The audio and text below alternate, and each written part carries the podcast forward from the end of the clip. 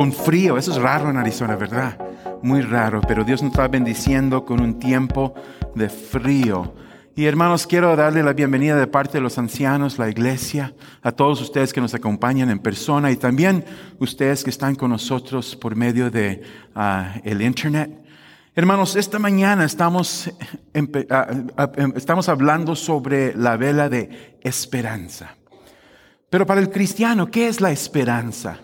Palabras tienen sentido, ¿verdad? Palabras tienen el poder para definir, para explicar nuestra realidad. Y palabras con tiempo a veces ah, pierden poder o ganan diferentes sentidos. Pero para el cristiano la palabra esperanza es demasiado importante. ¿Es bíblico? Es una palabra que nos ayuda a entender cómo encontrar fuerzas. La palabra que estamos enfocándonos en esta mañana es esperanza. Esperanza es una palabra para personas que no están satisfechos con el presente, pero miran adelante en el futuro con un deseo tan profundo. Tienen algo en sus corazones que capían el futuro. Y hermanos, queremos hablar sobre ese tema. ¿De dónde viene la esperanza del cristiano? Yo sé que mucha gente cuando usa esa palabra dice, pues tal vez yo espero que se caliente un poquito. Yo espero que mi equipo gane el deporte. Yo espero ver esta persona. Cuando usamos esa palabra esperanza, hay 50-50 chance que eso se va a lograr. Pero en la Biblia es diferente. Cuando la Biblia habla de esperanza, habla de una seguridad, algo que Dios ha prometido. Dios lo dijo y por esa razón podemos confiar.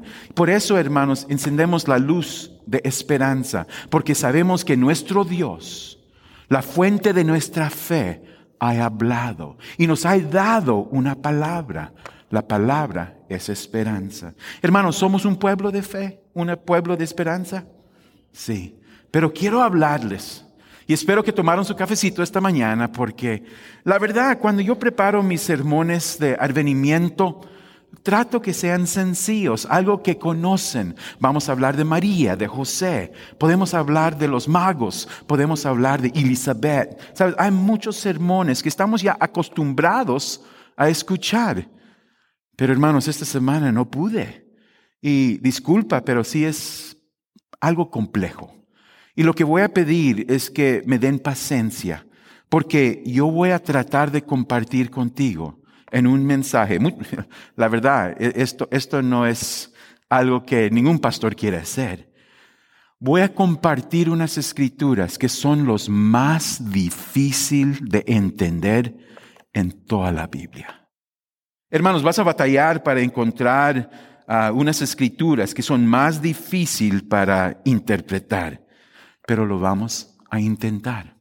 Y en la forma que voy a tratar de tener éxito es no ser tan detallista. No es que no sé o no puedo, es que en 45 minutos en un sermón es muy difícil. Y si les doy todo, hermanos, ustedes que no han tomado su cafecito, se van a perder.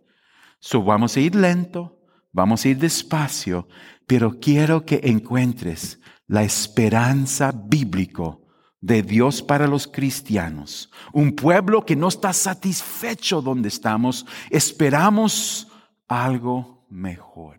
Hermanos, ¿cuántos de ustedes esperan algo mejor para el futuro? Y hermanos, no estoy solo hablando ahorita en tu casa, pero estoy hablando en el futuro eterno. Tenemos una esperanza escrito en la Biblia sobre un lugar que se llama el cielo.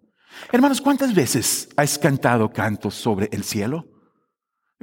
Ponte a pensar, ¿cuándo es la última vez que canté o escuché un, un canto, música que hablaba del cielo? ¿Cuántas veces hay nos hablado? ¿Cuántas veces hablas con tus hijos sobre el cielo? Hermanos, yo he llegado a esta conclusión. Esa, eso fue mi inquietud que tenía. Que la verdad, es mi opinión.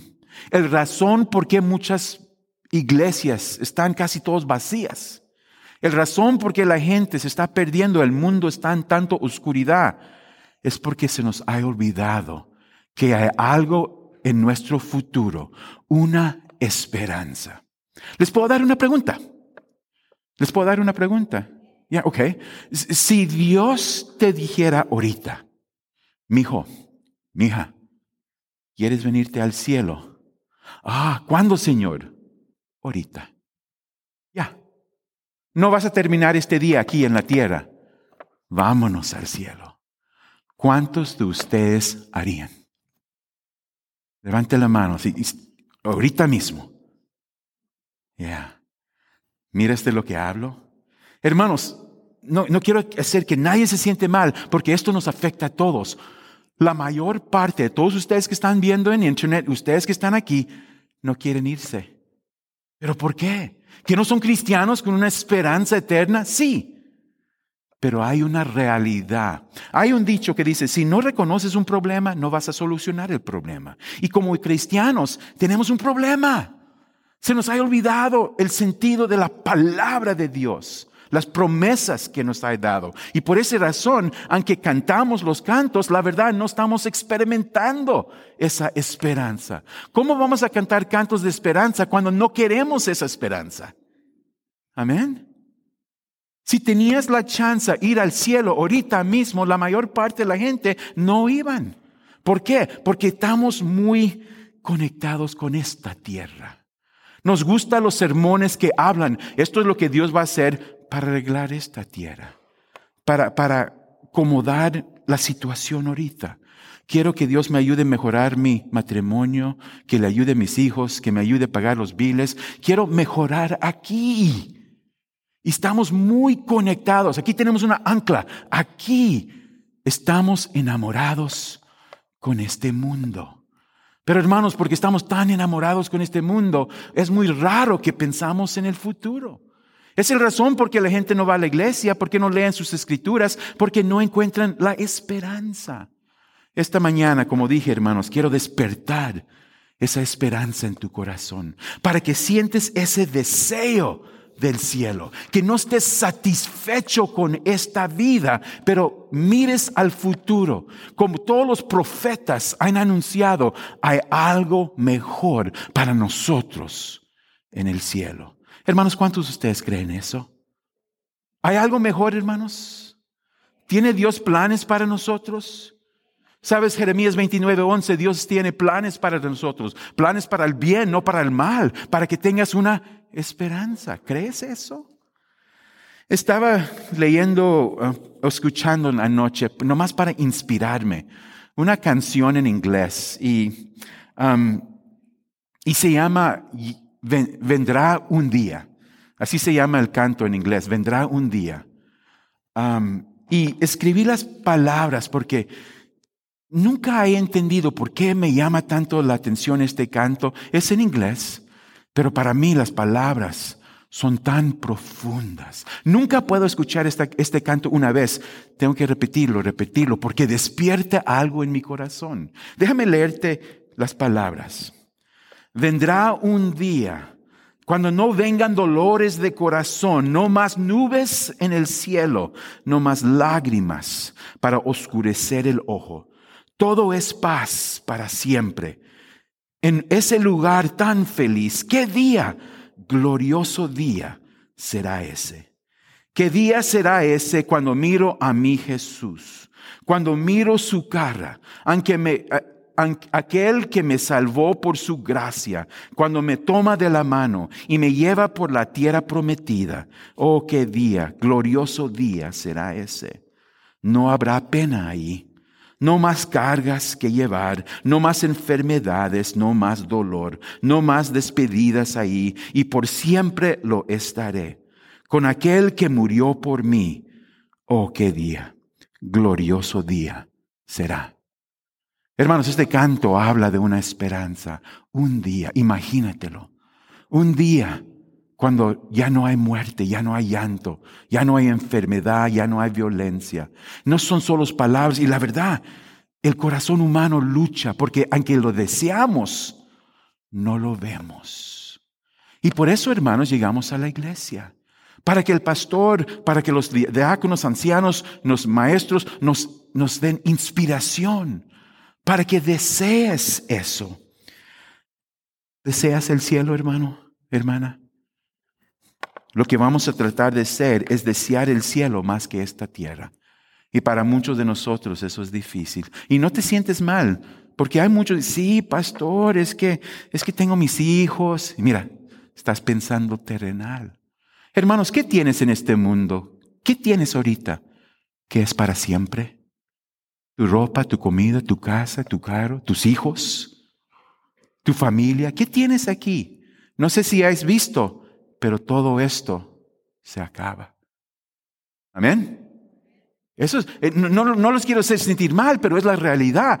Todo aquí en esta tierra, como dice el autor de Eclesiastés, es como vapor. Está un momento y después se va. Anoche estaba hablando con mi hija y estábamos hablando de la vida y le dije, mija, ya, porque ella ya cumplió sus 19 años, graduó de la escuela, tiene su primer trabajo y me, está, le estaba hablando sobre cómo va en la vida. Y le dije, mija, ¿sabes qué? Estoy sorprendido todavía, no lo puedo creer. Tú eres el baby de la familia, la más chiquita. Y dice, pues, ¿estás contento, papi? Dice, sí, pero también triste. Miro este pelo blanco que tengo ahora. No, no lo he notado, ¿verdad? Casi no. Pero digo, el mundo está cambiando. Todo está cambiando, mija. Y me, eh, de un lado estoy feliz, pero también estoy triste porque es un recuerdo que todo se acaba. Yo me voy a acabar. Todo se va a acabar. Y eso me da tristeza. Y deseo esperanza. Y de ahí nace las promesas del Señor, las profecías de Isaías, Jeremías, Daniel. Y me hablan, hermanos, de un futuro donde yo no voy a ser viejo. Me habla de un futuro donde mis hijos no mueren, donde nadie les daña, donde no hay violencia, donde no me preocupo por una pandemia de COVID-19. No me preocupo que mis hijos van a ir a guerra. No me preocupo que hay tentaciones de licor, de drogas, de cosas en las calles. Hay un lugar, hermanos. Hay un futuro donde realmente encontramos paz. Y mi deseo como cristiano es desear eso más que esto. Y hablando con mi hija me dice, sabes papi, el problema es que no, no es que la gente no quiere ir, es que no entienden, no saben, no, no, no tienen esperanza en el cielo. Y, y me puse a pensar, tiene razón. Es cierto, no sabemos porque no cantamos los cantos, no leemos las escrituras, ni conocemos los versículos. Cada día estamos viviendo en un mundo donde todo es difícil, pero ¿dónde está nuestra esperanza? Cuando leo mi Biblia, hermanos, encuentro algo, más en el Nuevo Testamento, cuando hablando de los días del futuro, hablando de profecía, hablando del futuro, esperanza. Mateo 25, 13 dice, Cristiano, despiértate, despiértate porque no sabes el día ni la hora.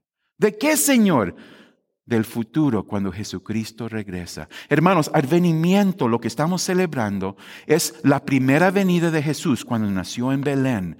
Pero más que eso, lo que, lo que es diferente en lo que hacemos nosotros en contra del catolicismo es que, y, varias razones, es que ellos se enfocan solo en el nacimiento, pero hermanos, nosotros miramos más allá. Miramos a un futuro, cuando Cristo regresará, porque Cristo viene otra vez. Amén. Y Mateo 25 dice, cristiano, despiértate, porque no sabes el día ni la hora cuando va a llegar. Encontré en Marcos 13, 33, dice, hay que estar despierto porque no sabes cuándo va a llegar el momento. Lo encuentro en Romanos 13, 11. Dice, la hora ha llegado para que te despiertes. Y cada autor en el Nuevo Testamento nos dice lo mismo. Despiértate, dormilón. Despiértate, sea alerto, que no entiendes, viene pronto. Aunque no quieres que venga el futuro, el futuro viene. Despiértate. Ay, pero pastor, me gusta estar dormido aquí en paz, que nadie, que nada cambie, que, que no me sea viejo. Hermanos, olvídate de ese sueño. El futuro viene. Pero, como cristianos, tenemos esperanza. Y la iglesia primitiva tenía esperanza. Y la esperanza que tenía venía de la palabra de Dios, los profetas. En esta mañana quiero ver una escritura contigo. Pueden abrir sus Biblias, hermanos, al libro de Daniel, capítulo 9, versículo 1.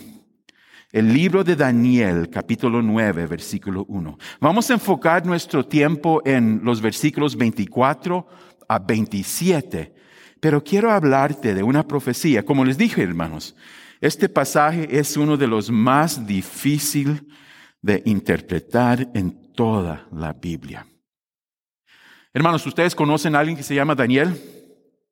Hay un Daniel, somos latinos, ¿verdad? Casi todos tienen un Daniel en la familia.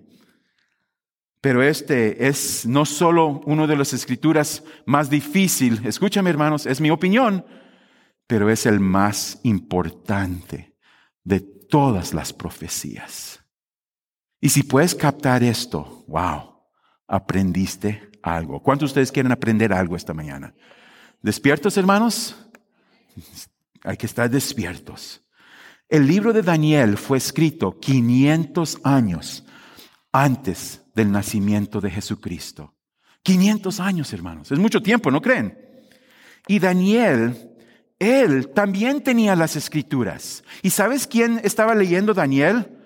Las la carta del profeta Jeremías la carta de Isaías. Isaías, hermanos, fue 700 años antes de Cristo. Daniel, 500 años antes de Cristo. Y Daniel, imagínate en la mente, aquí está Daniel y él está leyendo sus escrituras. Y está leyendo y al mismo tiempo está experimentando una gran tristeza. Porque Daniel con Israel estaba sufriendo. Aunque Jeremías el profeta le había dicho al pueblo de Dios, yo sé que tienes dinero, yo sé que tienes casa, yo sé, yo sé que tienes un buen trabajo y que tu familia está bien, pero el profeta Jeremías le dijo al pueblo, despiértanse. Aunque te va bien ahorita, aunque tienes bonita casa, aunque tus hijos se están casando y todo va bien, viene algo en el futuro y te tienes que preparar. Y el que no se despierte, oh, va a sufrir. Nadie escuchó a Jeremías. Por eso dicen que Jeremías fue el profeta que lloró mucho, porque nadie le hizo caso. Pero, hermanos, la palabra de Dios nunca falla y llegaron días muy difíciles. Llegó Babilonia, conquistó todo a Israel, se llevaron los hijos a otro país. Imagínate, hermanos, alguien llegando aquí a, Guatemala, a México, a Estados Unidos, conquista la tierra y se lleva a nuestros hijos. Es un desastre, es, es increíble el dolor. Y Daniel fue uno de esos jóvenes que llevaron a Babilonia. Y ahí en Babilonia, Daniel está triste y dice, oh, no hay futuro. ¿Cuándo voy a ver mamá y papá? ¿Cuándo voy a ver mi tierra? ¿Cuándo voy a estar en el templo? ¿Cuándo voy a tener paz? Y para animarse, abre las escrituras y empieza a leer Jeremías y, y escucha una profecía que vamos a leer nosotros. Hermanos, quiero que mires aquí en el libro de Daniel conmigo. Y, quiero que entiendes, hermanos, que estas palabras para él fueron, él está experimentando la escritura igual que nosotros, está aprendiendo. Dice Daniel capítulo 9, estamos en Daniel 9, ¿lo han encontrado, hermanos? Amén. Dice Daniel capítulo 9, versículo 1. En el año primero de Dario, hijo de Asuero, de la nación de los Medos, que vino a ser rey sobre el reino de los caldeos. En el año primero de su reinado, yo, Daniel, miré atentamente en los libros el número de los años de que habló Jehová al profeta Jeremías, que habían de cumplirse las desolaciones de Jerusalén en setenta años. Daniel, un hombre con un corazón roto, deseando estar en su tierra con su pueblo, se encuentra en Babilonia y para aconsejarse, alimentarse, empieza a leer Jeremías. Y lo que empieza a leer es increíble, porque él empieza a leer, hermanos, en el libro de Daniel, un mensaje tan profundo en, Jeremías, porque en Jeremías, si no los tienen que buscar, pero en capítulo 25 de Jeremías, versículo 11 y 12, o, o capítulo 29, versículo 10 a 14, de aquí, aquí es porque dice, aprendió de 70 años, Dios habló y dijo, te van a llevar a Babilonia, pero no va a ser para siempre. Tu, tu tiempo ahí solo será 70 años.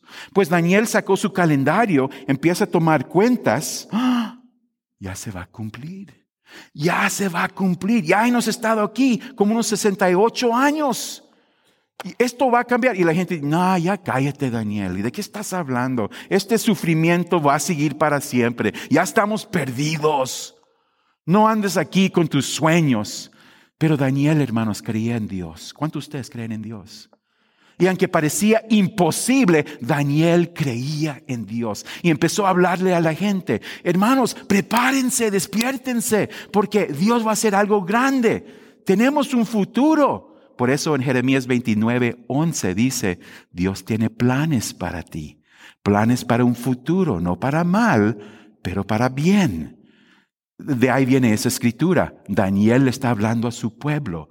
Dios no ha acabado con nosotros. Hermanos, quiero que sepas, Dios no ha terminado contigo. No le hace cómo se mira la situación. Hay esperanza. Amén. Y pues Daniel se anima y mientras se están acercando, la gente dice, ya no queremos escuchar nada. Pero hermanos, llegan los 70 años. Un milagro sucede. Nadie lo vio, pero llegó ese momento. De repente, aquí están todos los judíos en su pueblo, esclavos, trabajando duro, y de repente llega un ejército, un general entra al pueblo, y toda la gente dice, ah, vinieron a castigarnos. No, este ejército no era de Babilonia, eran los persos. Y puedes imaginar en tu mente, llegan todos los soldados al pueblo, y los soldados dicen, oye, ¿quiénes son ustedes? No parecen como babilonios. No, somos judíos. ¿Judíos? ¿Qué están haciendo ustedes judíos aquí en esta tierra? Ah, y dice, pues somos captivos, aquí nos tienen trabajando, no nos dejan ir. ¿Ustedes son nuestros nuevos maestros? No. Pues ¿qué van a hacer con nosotros? ¿Nos van a matar? No. Mira, judíos, te vamos a decir esto. Nosotros somos los persos. Vamos a empezar un nuevo imperio. Nosotros conquistamos los babilonios. Y esto es lo que te vamos a ofrecer. Quédense aquí. Estas tierras de quién son? Oh, son de nuestros dueños, son muy malos. Pues ahora es tu tierra. Quédate con ella. Si ustedes quieren quedarse, ser parte de nuestro imperio, quédense aquí. Que esto sea su tierra. Y los que no se quieren quedar aquí, vayan a su casa. ¿En serio? ¿Nos van a soltar? Claro, son libres. Hagan lo que ustedes les da la gusta. Imagínate, hermanos. Aquí está Daniel en la esquina. ¿Qué te dije? 70 años. Igual como el Señor lo dijo, la gente empezó a darle gracias a Dios. Hermanos, 70 años de esclavitud. Un milagro sucede. Los nuevos conquistadores vienen y dicen, váyanse a su casa. Daniel está tan animado que pues se adelanta un poco. Y empieza a decirle a la gente, eh, eh, eh, hermanos, no solo eso, pero ya llega la gloria, Dios va a regresar a la tierra. Mira, el cielo ya está pendiente. Dios es bueno. Y la gente se estaba alborotando. Pero hermanos, es porque Daniel, todavía joven, estaba confundido. Mira lo que dice en Daniel 9:22. Para que no se adelente tanto, el Señor mandó un ángel. ¿Sabes cómo se llama el ángel? Gabriel. ¿Han escuchado de un ángel Gabriel, hermanos? ¿Están despiertos o están dormidos? Amén. Y mira lo que dice, versículo 22. Este ángel dice, y me hizo entender y habló conmigo diciendo, Daniel, ahora, ahora se he salido, salido para darte sabiduría y entendimiento. Daniel, estás hablando sin pensar. Estás hablando sin inspiración. Estás hablando cosas que no entiendes. Yo vine porque yo sé que eres mensajero que Dios ha escogido, pero quiero que tengas entendimiento. Despiértate, Daniel, a la verdad. Por eso llegaste al servicio esta mañana, ¿verdad? Igual como aprendemos y encendemos la luz, hay que aprender y encender la mente. Entiende lo que está pasando. Hermanos, parte de lo que estamos leyendo se tiene que ver con ahorita, en este momento. Puedes regresar a tu casa, comer, dormir, haz lo que quieres y olvidarte de este mensaje. Pero lo que Dios ha dicho, hermanos, va a suceder. Te guste, no te guste, lo entiendes, no lo entiendes. Mi preferencia es que tus ojos sean abiertos y entiendes lo que el Señor está haciendo. Amén. Dice aquí, llegué para darte entendimiento. Y dice, Daniel, eres tan animado. ¿Sabes qué? Para que no te confundes, para que no causes problemas entre la gente o confusión, te voy a dar un regalo. Un regalo tremendo. Daniel, ¿quieres saber cómo Dios termina con todo esto? Oh, sí, la, la esclavitud. No, no, no, no, no. Con todo esto ¿Quieres saber cómo se termina el mundo? Hermanos, imagínate. En ese momento Daniel está ante un ángel y el ángel le ofrece, ¿quieres saber cómo se termina todo tiempo? ¿Quieres saber cómo va a ser al fin del mundo? Hermanos, ¿cuántos de ustedes les gustaría estar en esa posición cuando un ángel te dice, ¿quieres saber cómo va a ser? Te puede hablar, hermanos, sí sabes que Dios sabe el futuro, ¿verdad? Una pregunta, ¿cuántos años vas a vivir tú? ¿Sabes? ¿Sabes que el Señor sabe? Igual como supo cuándo ibas a nacer, Él sabe el día que vas a morir. Imagínate si Él viene y te dice, ¿quieres saber qué día sería? Hermano, lo más de curiosidad, si Dios te ofrecía saber la fecha de tu muerte, ¿ibas a querer saber? Lo más de curiosidad, ¿cuántos de ustedes iban a decir, sí, dígame? Ah, la mayor no quieren porque asusta, ¿verdad? ¿Y por qué? ¿Por qué, hermanos? ¿Por qué? De lo que dije al principio, no queremos ese día. Nos da miedo. Digan la verdad, hermanos. Nos da miedo. ¿Y por qué tenemos miedo? Porque no conocemos ni entendemos lo que es por venir. Amén. Hermanos, me acuerdo, disculpa, esto no ni están en mis notas, pero estaba viendo algo en Facebook y alguien puso un dibujo y son dos bebés, ah, cuates, en, en, el vientre de su madre y los dos están hablando. Y uno le dice, ¿sabes qué? Yo creo que viene algo importante. Y el otro bebé en el vientre, no, no hay nada, solo esto. Aquí, aquí estamos, no, pero yo, yo creo que hay algo más. Yo creo que en el futuro va a haber un gran cambio. Y el otro niño, no, no va a haber cambio, aquí vamos a estar contentos, aquí tenemos comida, podemos relajar, todo bonito, tranquilo aquí en el vientre, nada va a cambiar. Pero el otro, no, yo tengo esperanza. Yo creo que algún día va a haber una gran luz y vamos a estar en un nuevo mundo. Imagínate el día que nacen esos niños. Por eso, hermanos, yo, a mí me gusta decir, nacimos a este mundo pero va a llegar un día, no cuando muero. Hermanos, cuando yo muero, es, no va a ser el día que yo muero, es el día que yo nace en el cielo. Y hay algo mejor. Va a haber una luz y vamos a experimentar algo tan hermoso. Y hermanos, Daniel le dice, mira, te voy a decir. Y hermanos, espero que se pongan las pilas, despiértense, tienen sus Biblias listos. Vamos a ver lo que le dice el ángel. Daniel capítulo 9 y vamos a enfocarnos en Daniel 9, estamos en 9.22, vamos a continuar ahí. Dice, y me hizo entender y habló conmigo diciendo, Daniel, ahora he salido para darte sabiduría y entendimiento. Al principio de tus ruegos fue dada la orden. Hay un orden. Y yo he venido para enseñártela porque tú eres muy amado, entiende pues la orden y entiende la visión. Y aquí es donde empezamos. ¿Listos, hermanos? Ponte tu cinturón, despiértate. ¿Listos? Digan amén. Eso es la mitad, hermanos. esto es difícil, no lo voy a hacer si no están conmigo. Digan amén si están listos. Amén, good. Versículo 24, 70 semanas están determinadas sobre tu pueblo y sobre tu santa ciudad, para terminar la prevaricación y poner fin al pecado y expiar la iniquidad, para traer la justicia perdurable y sellar la visión y profecía y ungir el santo de los santos.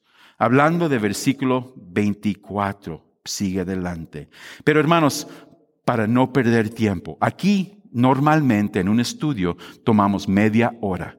Te lo voy a interpretar.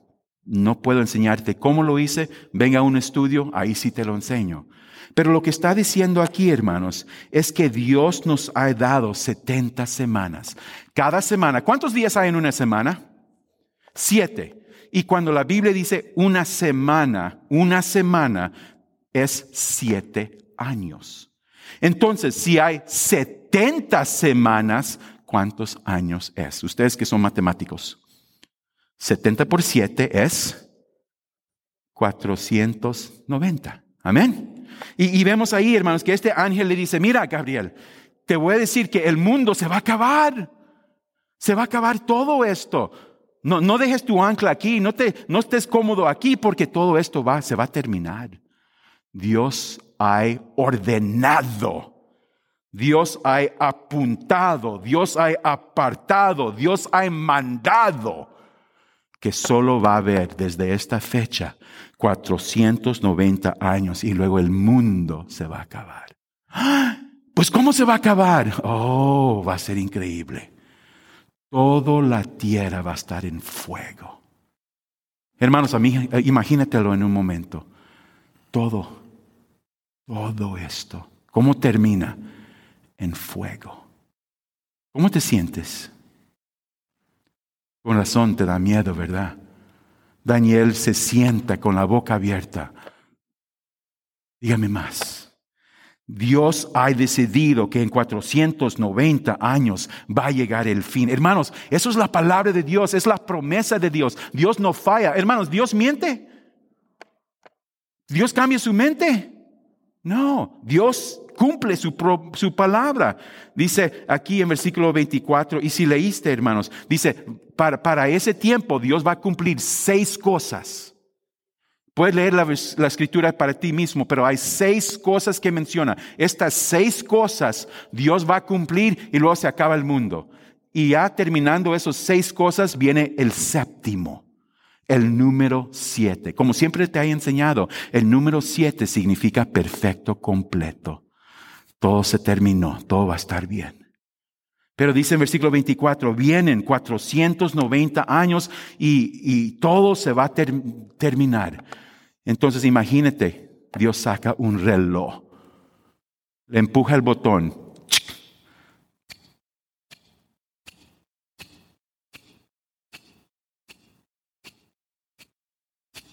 tiempo. Cada segundo, cada momento. ¿Cuánto tiempo tenemos, hermanos? 490 años. No más. Hermanos, si Dios no cumple su palabra, salte de la iglesia. Esto es puro mentiras. Si Dios no cumple lo que Él dice, olvídate de la religión. ¿Qué crees? ¿Va a, ¿Va a hablar la verdad el Señor, sí o no? Sí, ya mires por qué digo, ese es el versículo más importante en toda la Biblia. Oh. Y vamos al versículo 25. ¿Están, estamos bien, hermanos? O, escojo otro sermón, porque puedo hablar de María y José entrando en Belén en un burro. Ese es buen sermón también.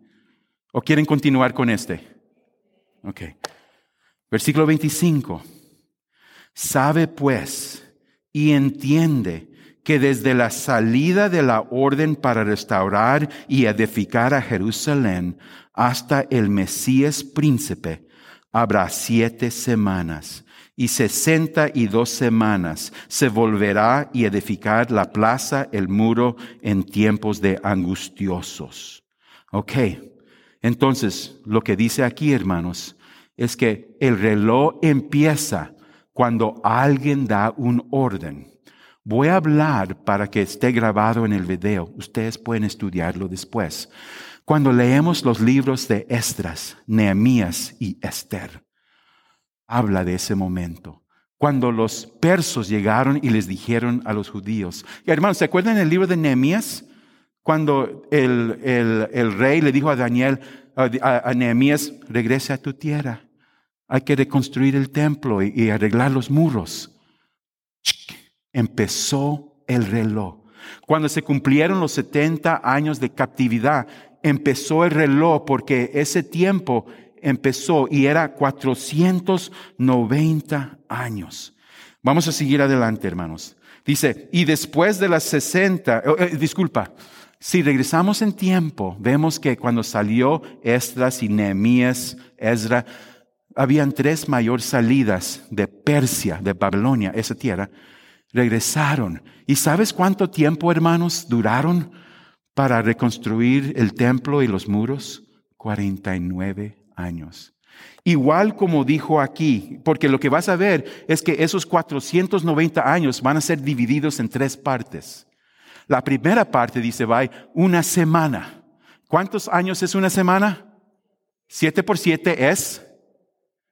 ¿Y qué dije, hermanos? ¿Qué pasó entre 49 años? Reconstruyeron el templo y edificaron los muros, exactamente como dijo el Señor. En tiempos de, de, de, de problemas, Sanbalat contra Nehemías, todo exactamente como lo dijo el Señor. Pues luego, después de eso, dice que aparte de esos siete años, va a haber 62 años. Y si empiezas a pensar, 62 por siete es que 483. Ok, ya se acabaron 49 años. 483 años van a seguir. Y hermanos, el tiempo. Y, y mira, quiero que mires una vez más aquí en versículo 25 disculpa, en, versículo 26. Dice, y después de las setenta y dos semanas se quitará la vida al Mesías, mas no por sí, y el pueblo de un príncipe que ha de venir destruirá la ciudad y el santuario, y su fin será, será con inundación, y hasta el fin de la guerra durarán las devastaciones. Para lograr tiempo, hermanos, te lo voy a explicar. Daniel, cuando te dicen que puedes salir, Dios empieza el reloj. Para que mires que yo te digo la verdad. Cuenta el tiempo. Va a haber 49 años. Y vas a regresar con Nehemías, Estra. Y van a reconstruir. Y mira, va a durar 49 años. Vas a ver. Igualmente como te dije, eso sucede. Después de eso empieza 483 años. Hermanos, nosotros como cristianos podemos ver desde que eso se hizo, cuando reconstruyeron el templo y edificaron los muros, puedes contar años, 483 años adelante. Esa es la segunda porción. Eso es la segunda, los 62 semanas. Y aquí, hermanos, encontramos todos los profecías hablando de un niño que va a nacer en Belén, hablando de que su nombre será poderoso Dios. Vamos a ver todas las escrituras, las profecías se cumplen aquí. Pero miran hermanos cómo dice aquí, dice, déjame leerte una vez, y después de las sesenta y dos semanas se quitará la vida al Mesías. Habla de, no solo va a nacer el niño en Belén, pero va a vivir 33 años. ¿Y qué le hacen, hermanos, cuando Jesucristo tenía sus 33 años? ¿Qué le hacen? ¿Qué pasó? Lo mataron. Dice, y la vida al Mesías más, no por ahí. Y el pueblo de un príncipe que ha de venir destruirá la ciudad y el santuario. Más de 500 años antes de Cristo. Habló del nacimiento de Jesús, su vida. Y no solo eso, en AD 70, Roma vino y destruyó Jerusalén. Todos estos versículos fueron destruidos. Dice, y hasta el fin de la guerra durarán las devastaciones. Pues hermanos, quiero, quiero, otra vez, hay mucho que decir. Mateo capítulo 24, versículo 1 y 2 habla de esto. Isaías 53, 1 a 3. Hay el ungido de Dios que va a vivir y Él va a dar su vida por nosotros. Eso es lo que dice versículo 26. Y no solo eso, cuando Él muere, todo va a cambiar y va a aparecer, como dice aquí, la gente, la gente del príncipe que ha de venir. Una fuerza tan mala se va a manifestar en la tierra. Hermanos, ¿qué va a pasar? Efesios 3. Hermanos, yo, yo creo que esto es lo mejor. Abre su Biblia, por favor, Efesios 3, 4.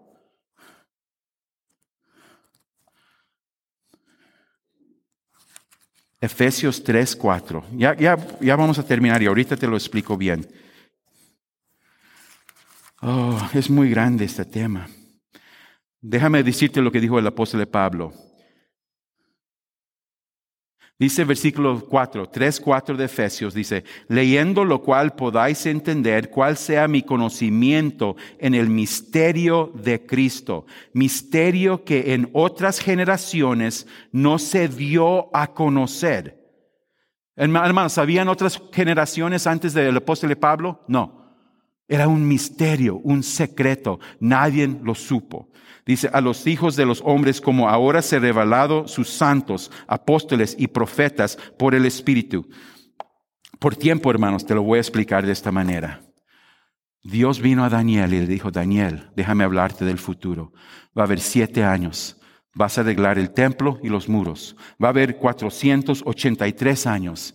Y desde que terminen los muros, va a llegar Jesucristo él va a morir por el mundo, va a dar su vida en la cruz. Roma va a venir y destruirá todo. Hermanos, cada profecía se cumplió. Esto fue dado 500 años antes que Cristo nació.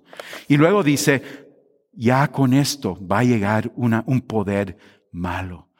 Pues hermanos, si, si estás tomando cuentas, puedes ver 483, 45, 67, 88, 89, 90. Falta una semana. Vimos los siete años, vimos los sesenta y dos. ¿Qué es sesenta y dos y siete? Sesenta y nueve. Falta una semana. Y Pablo dice, yo sé el secreto. Dios me lo ha revelado. Hay una semana. ¿Cuántos años es una semana? Hermanos, ahorita, en este momento, ¿te acuerdas el reloj? Cuando Cristo murió en la cruz, Dios apagó el reloj. Lo apagó. Solo faltan siete años y el mundo se va a terminar. Pero Dios apagó el reloj. ¿Por qué? Nadie lo vio, nadie lo, lo estaba esperando. Pero Pablo dice, yo sé, yo sé qué pasó, Dios me lo ha revelado por medio del Espíritu Santo. Dios, por su gran gracia y misericordia. ¿Tiene gracia y misericordia, hermanos, Dios? Dijo, apagó el reloj. Como dice Pedro, Dios es paciente y no quiere que nadie se pierde. Porque, hermanos, ¿cómo se va a terminar el mundo? En fuego. Y para tratar de darnos chance, apagó el reloj y nos dio algo especial que nació el día de Pentecostés, la iglesia. La iglesia nació el momento que Dios apagó el reloj y dijo, vamos a tomar un pauso. Hermanos, un pauso es temporal, ¿verdad? Es como si estás corriendo, oh, hold on, wait a minute, dame chance de respirar. Un momentito, ¿ok? ¿Te, ha pasado así? Eso es lo que Dios está haciendo, un pauso, apago. Solo faltan siete años, pero voy a darte un descanso. ¿Y qué pasa en este descanso? Jesús permite nacer la iglesia. Ahorita, ¿dónde estás, hermanos? ¿Cómo estamos? La iglesia. ¿Quién somos? La iglesia. Hermanos, nosotros, cuando miras toda la historia humana, nosotros, escúchame, somos un pauso.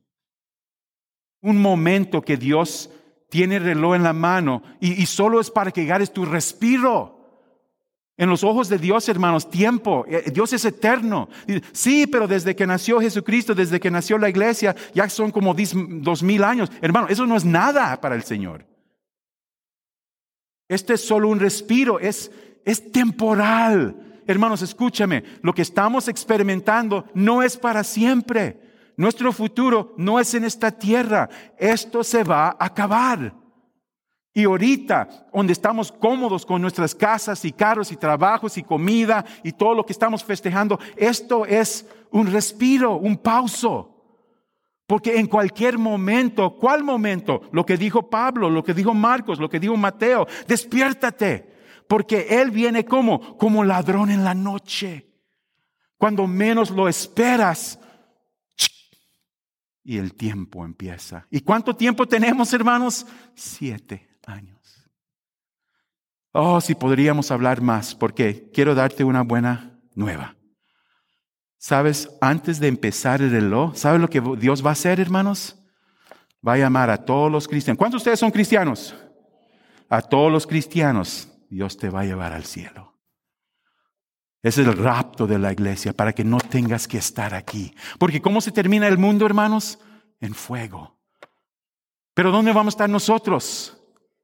Con Él, en un lugar mejor.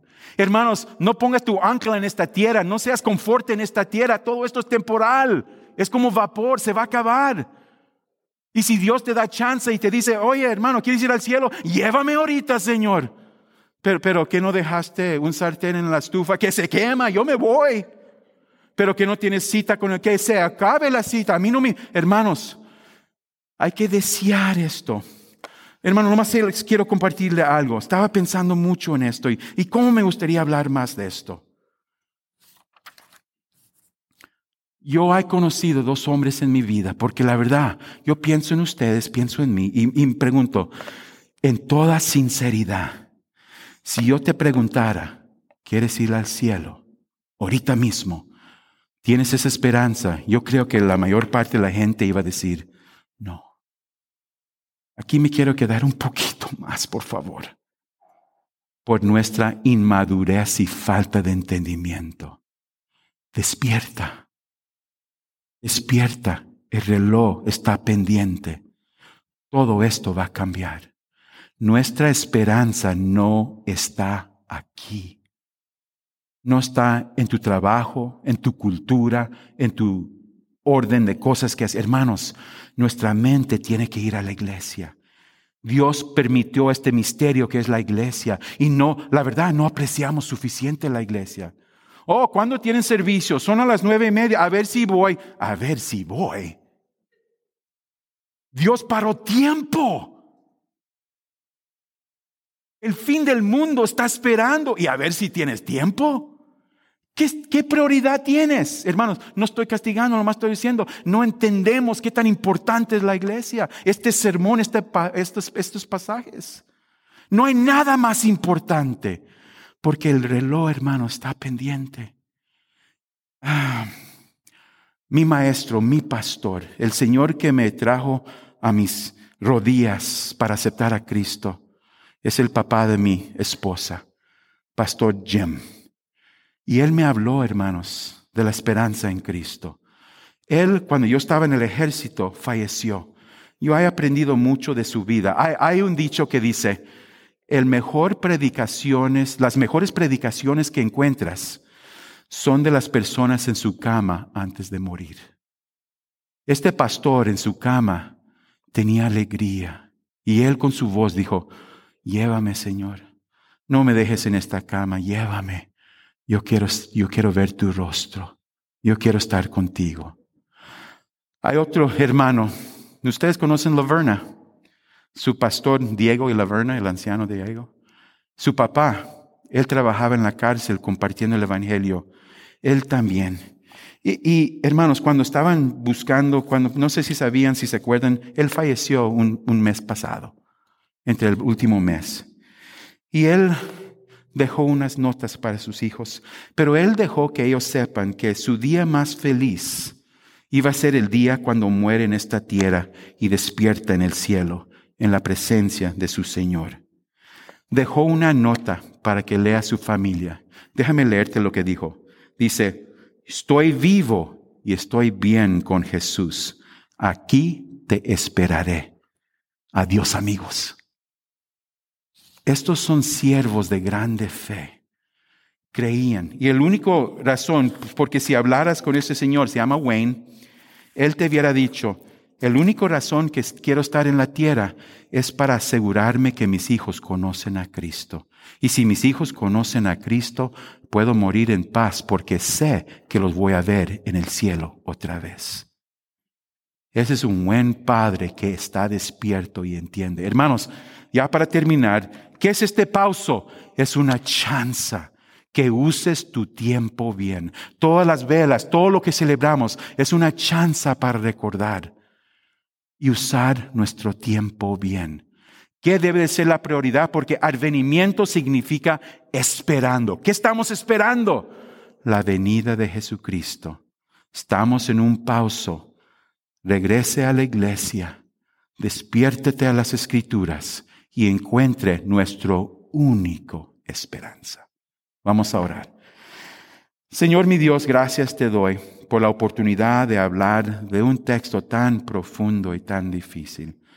Señor, pido que me des tiempo para poder seguir con otros estudios para mejor explicar esta gran profecía.